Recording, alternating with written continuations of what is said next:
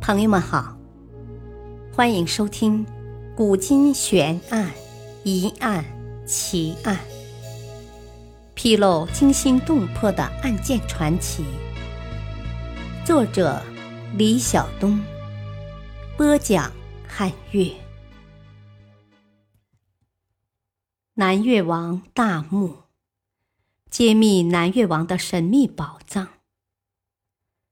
今天的广东是我国重要的经济文化大省之一，遍地商机，经济发达。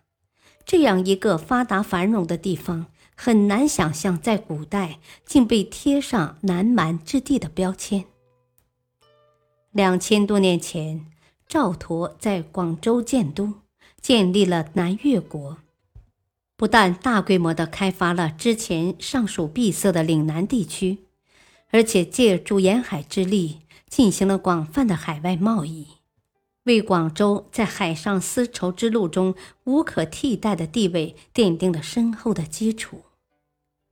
这样一位充满神奇色彩的人物，他的身后事及墓葬所在，撩拨着古往今来无数猎奇者的心。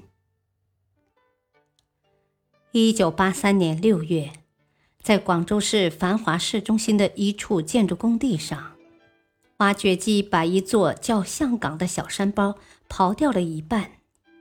施工中，几名工人发现了类似屋顶的几块巨石。工地负责人及时把这一情况报告给了广州市文物部门。考古队员来到了施工工地，他们马上意识到这可能是古代的一个墓葬。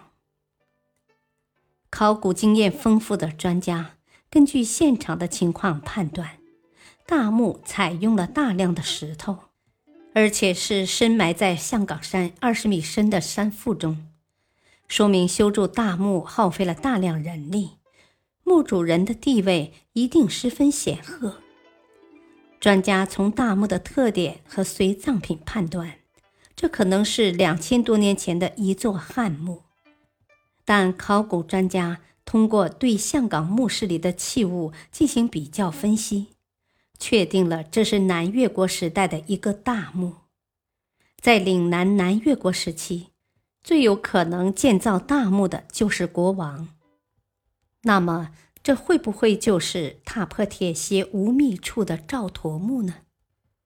这个疑问在一枚金光闪闪的龙钮金印。被发现后得到了解答。这枚金印上刻着“文帝行玺”四个刚劲有力的小篆，一个古老重大的历史悬案解开了。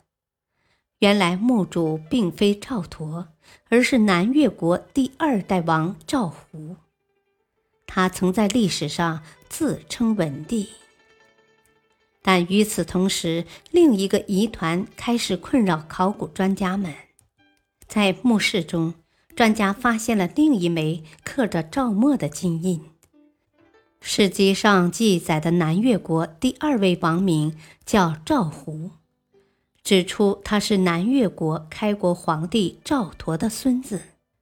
可象岗山上发现的金印上，赫然刻着的是赵默。难道史籍搞错了？这个疑问并不费解。西汉时期，岭南地区的南越国与中原地区的西汉王朝在语言上截然不同，因而对于赵墨的名姓也是根据使臣的口述记载下来的。这中间必然存在着对地方方言理解上的出入。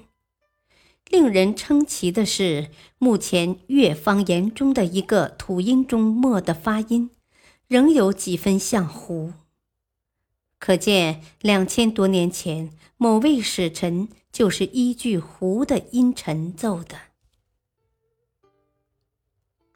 墓主人的身份解开了，人们开始迷惑：这样一座拥有大量珍贵陪葬品的大墓。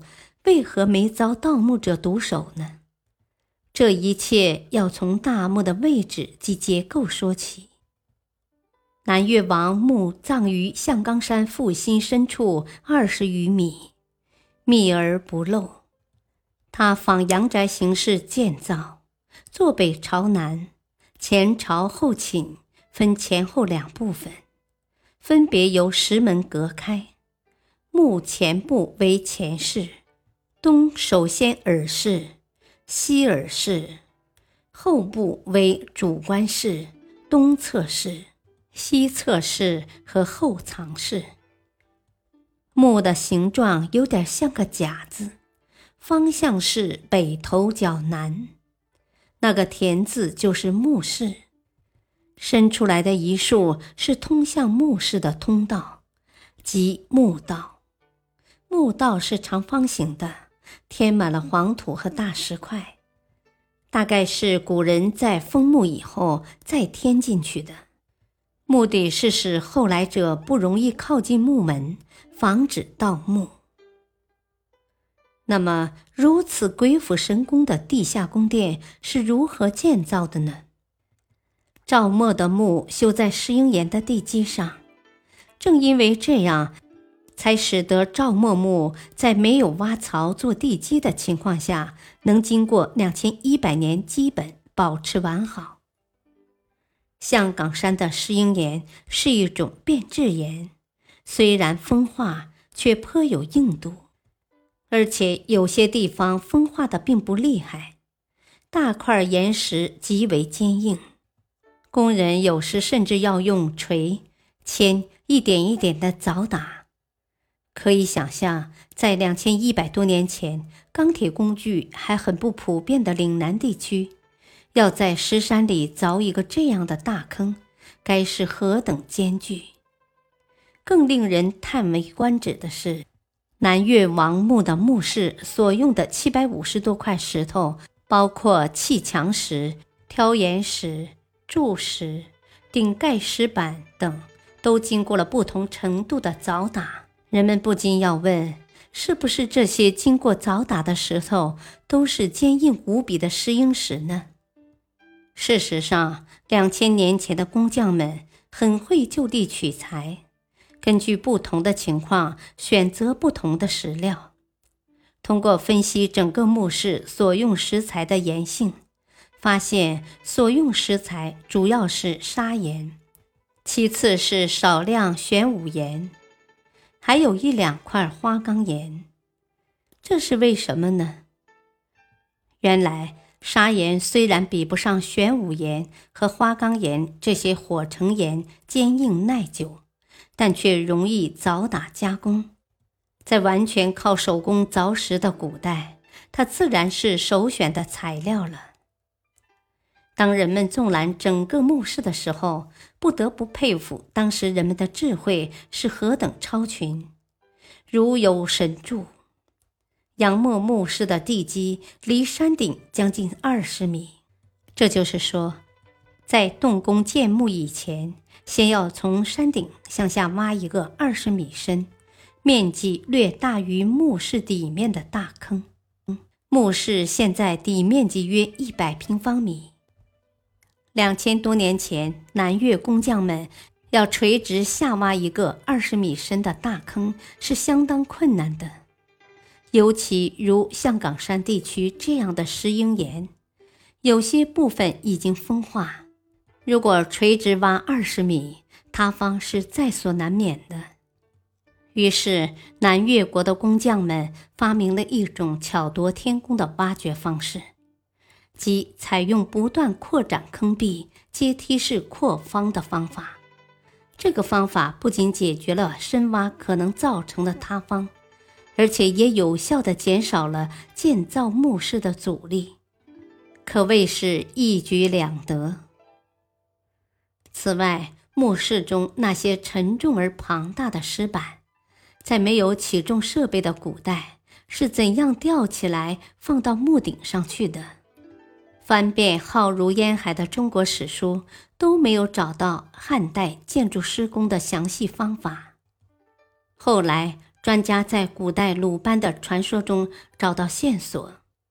传说中，鲁班发明的是堆土法，即。把土堆到和建筑物一样高，然后把沉重的屋顶构件托抬到所要的高度，以解决没有起重设备的问题。这方法自然十分费工，但它是可行的。